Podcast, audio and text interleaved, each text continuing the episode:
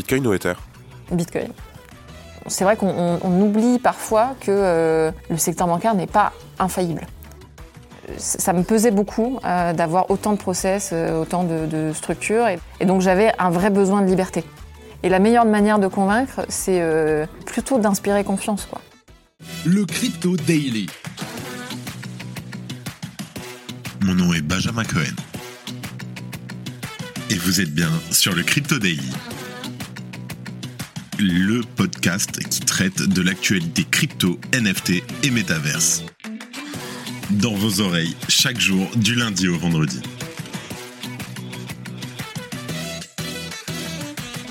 Salut, j'espère que tu vas bien. Et oui, tu l'as deviné, j'ai reçu Claire Balva en interview. Et comme d'habitude, ça sort demain à 8h. On se retrouve tout de suite pour ton résumé de l'actualité du 7 avril 2023 et on enregistre, il est 14h. Est-ce que tu es abonné à la newsletter? Aujourd'hui, on parle d'un rapport de la start-up française Keiko qui indique que Binance a perdu environ 16% de parts de marché au cours des deux dernières semaines en raison de rumeurs, des actions de la CFTC et de la fin de son programme de trading sans frais. Cependant, Binance reste en tête du marché avec 54% des parts, suivi par Upbit. L'exchange Coinbase a également perdu plus de 10% de sa part de marché aux États-Unis.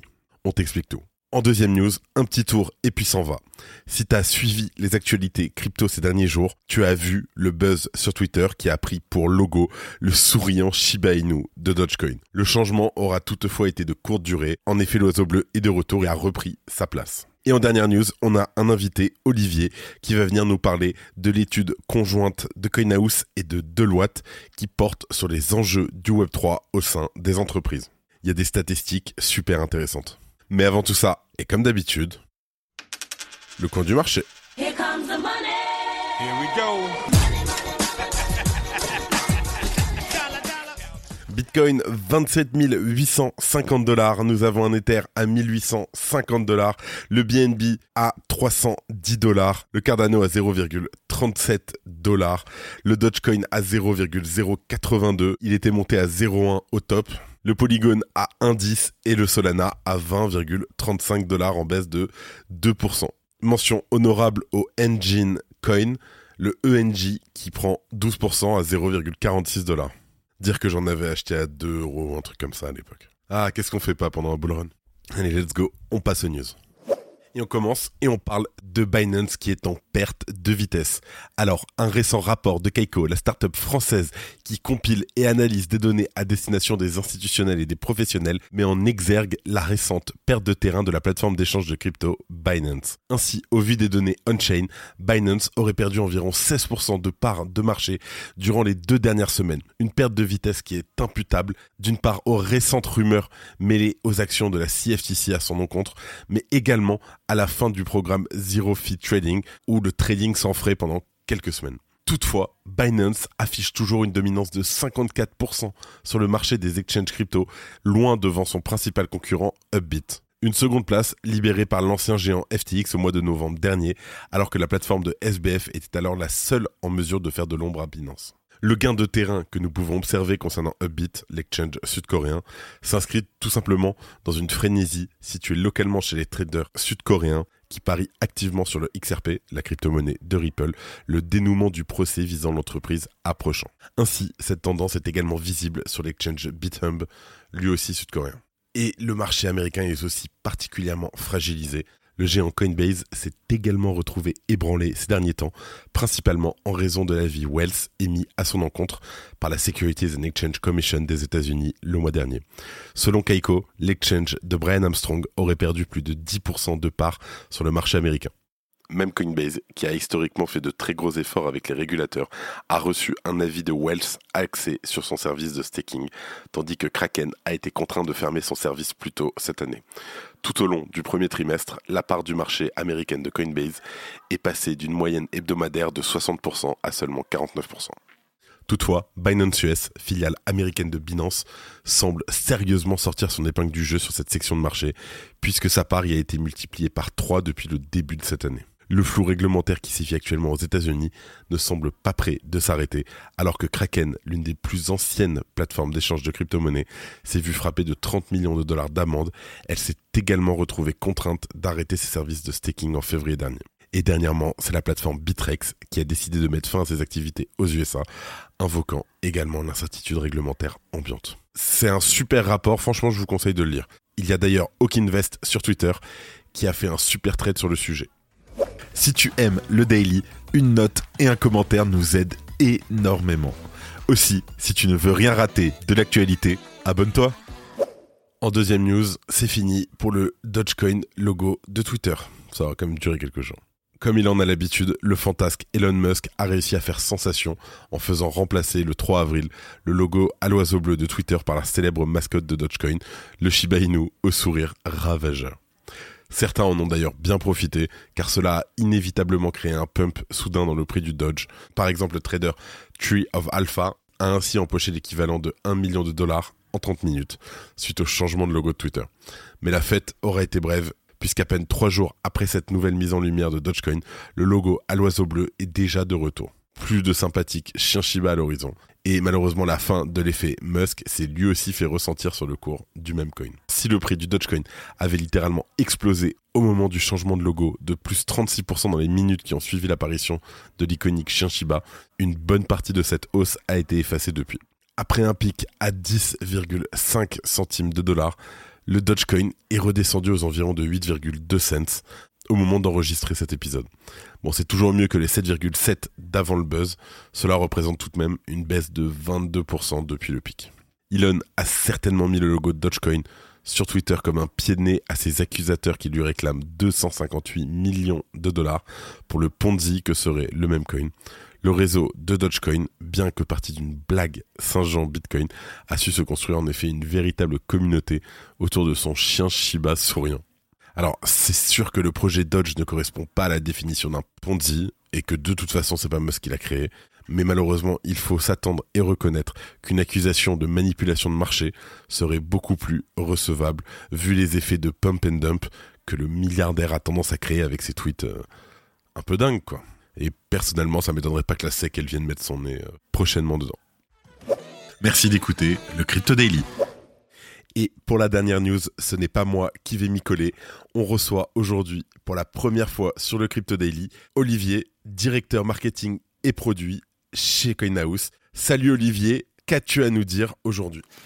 Bonjour Benjamin, euh, bonjour à tous et, euh, et merci de l'invitation. Bah, Aujourd'hui, je voulais revenir sur une étude inédite qu'on a lancée euh, qui revient sur l'adoption du Web3 euh, par les entreprises françaises. C'est une étude qu'on a conduite avec Deloitte. Donc Deloitte, je pense que beaucoup de gens connaissent, c'est un acteur mondial de référence sur l'audit, avec CoinHouse qui, bah, je nous représente rapidement, qui est la, la, première plateforme de crypto française enregistrée PSAN auprès de l'AMF. Donc, donc avec cette enquête, euh, on a souhaité fournir euh, aux dirigeants des informations sur les tendances actuelles, euh, sur l'utilisation des cryptos. que ce soit en termes de diversification d'actifs, de moyens de paiement, mais aussi sur les nouvelles opportunités que représentent les NFT et, les, métavers. Donc voilà pour l'étude. On a tiré beaucoup d'enseignements très intéressants. D'abord sur l'adoption. Euh, du Web 3 et euh, on a vu que bah, pratiquement 40%, 39% exactement, euh, des entreprises traditionnelles, donc des entreprises qui, dont, dans la crypto ou le Web 3 n'est pas le cœur de l'activité, disposent déjà d'un département qui supervise des sujets Web 3. D'autres vont jusqu'à lancer des filiales dédiées pour traiter ça. C'était intéressant de voir qu'il y avait deux centres d'intérêt qu'on pouvait distinguer. D'abord l'investissement et ensuite l'usage. Sur l'investissement, je vais vous donner quelques chiffres intéressants. Il y a euh, 40% des entreprises traditionnelles qui ont déjà investi en cryptoactifs et quand elles le font, elles le font à 76% avec de l'Ethereum et 57% du Bitcoin. Ce qui est intéressant, c'est de comprendre pourquoi celles qui ne le font pas ne le font pas. Et les réticences sont souvent autour de la volatilité et du manque de compréhension des cryptoactifs. Ce sont vraiment les deux gros points bloquants. Et ça nous étonne pas trop chez CoinHouse parce que très tôt, c'est ce qu'on a constaté sur le, sur le marché. Et euh, très tôt, on a travaillé à accompagner cette clientèle entreprise euh, avec des conseillers dédiés qui sont vraiment experts en cryptoactifs. C'est un problème en fait récurrent euh, qu'on avait identifié. L'étude montre également qu'il y a un fort développement des usages au-delà de l'investissement, parce qu'il y a déjà 18%, presque 20% des entreprises traditionnelles qui ont répondu à l'étude, qui réalisent des paiements de devises étrangères via des actifs numériques. Euh, ça, c'est assez surprenant. 20%, ça semble peu, mais c'est déjà énorme euh, vu l'émergence de la crypto. Et ce taux monte à 73% quand on s'adresse évidemment à des sociétés du Web3. C'est intéressant de donner ce chiffre parce que ça montre euh, là où pourrait être le marché dans quelques années. Mais pour y arriver, encore une fois, il y a des freins. Et quand on les interroge, les trois freins principaux qui remontent, c'est bah, la méconnaissance des actifs numériques, leur manipulation, concrètement euh, comment je traite ça d'un point de vue comptable, et la méconnaissance des aspects réglementaires. Donc, euh, on n'est pas les seuls, mais on, travaille à répondre à cette demande euh, et on élabore des offres packagées chez nous justement là-dessus, des solutions pour qu'il puisse y avoir des paiements en actifs numériques pour les entreprises qui soient simplifiés. Donc ça, c'est un vrai, un vrai travail chez nous. En ce qui concerne le développement des usages, en particulier sur le Web 3, il est intéressant de noter que 92% des répondants savent ce qu'est un NFT. Je pense qu'il y a 2-3 ans, on était très très très très loin de ça. Et 35% des entreprises traditionnelles ont déjà réalisé un projet NFT.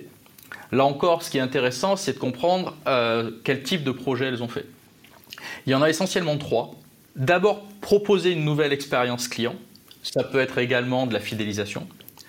Ensuite, développer l'image de marque. Et enfin, lutter contre la contrefaçon. Donc voilà pour l'usage. J'ai parlé tout à l'heure de l'investissement.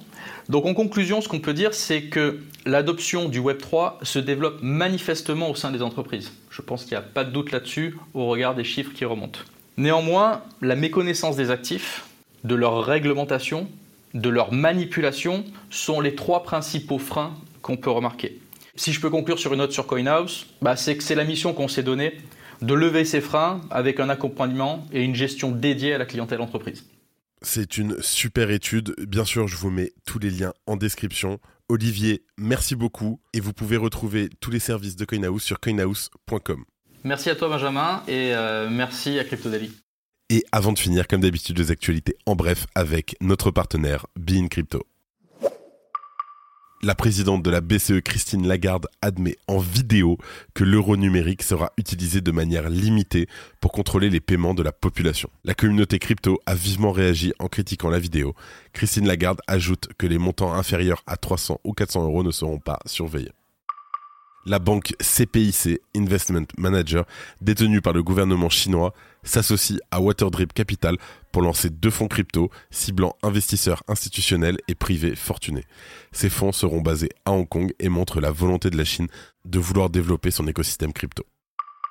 L'Inde vise à atteindre un million d'utilisateurs de sa roupie numérique en trois mois, malgré des défis techniques et éducatifs depuis son lancement en décembre, le projet peine à convaincre avec seulement 100 000 utilisateurs, malgré ses 1,4 milliard d'habitants. Magic Eden lance une plateforme pour aider les créateurs à inscrire des NFT ordinals basés sur Bitcoin. La plateforme s'est associée à des créateurs tels que Gojira, Genopets, Lazy Lions et Humanoids. Les retraits d'ETH sur la plateforme de staking liquide Lido seront possibles au plus tôt début mai. La plateforme doit encore lancer sa V2 et réaliser plusieurs audits de sécurité. La V2 de Lido permettra les retraits d'ETH sur la plateforme, mais ne sera pas prête dès le lancement de Chapella sur Ethereum. Merci de ton écoute. Comme chaque semaine qui se termine, je tiens à remercier une nouvelle fois toute l'équipe Le Crypto Daily. Merci à Simon, à Gabriel et à Oscar. Pensez à vous abonner pour ne pas rater le suivant, quelle que soit d'ailleurs l'application que vous utilisez pour m'écouter. Rendez-vous aussi sur Twitter et LinkedIn pour d'autres contenus d'actualité exclusifs. Je crois que j'ai tout dit, faites attention à vous, et moi je vous dis à lundi. C'était Benjamin pour le Crypto Daily. Merci et à très vite.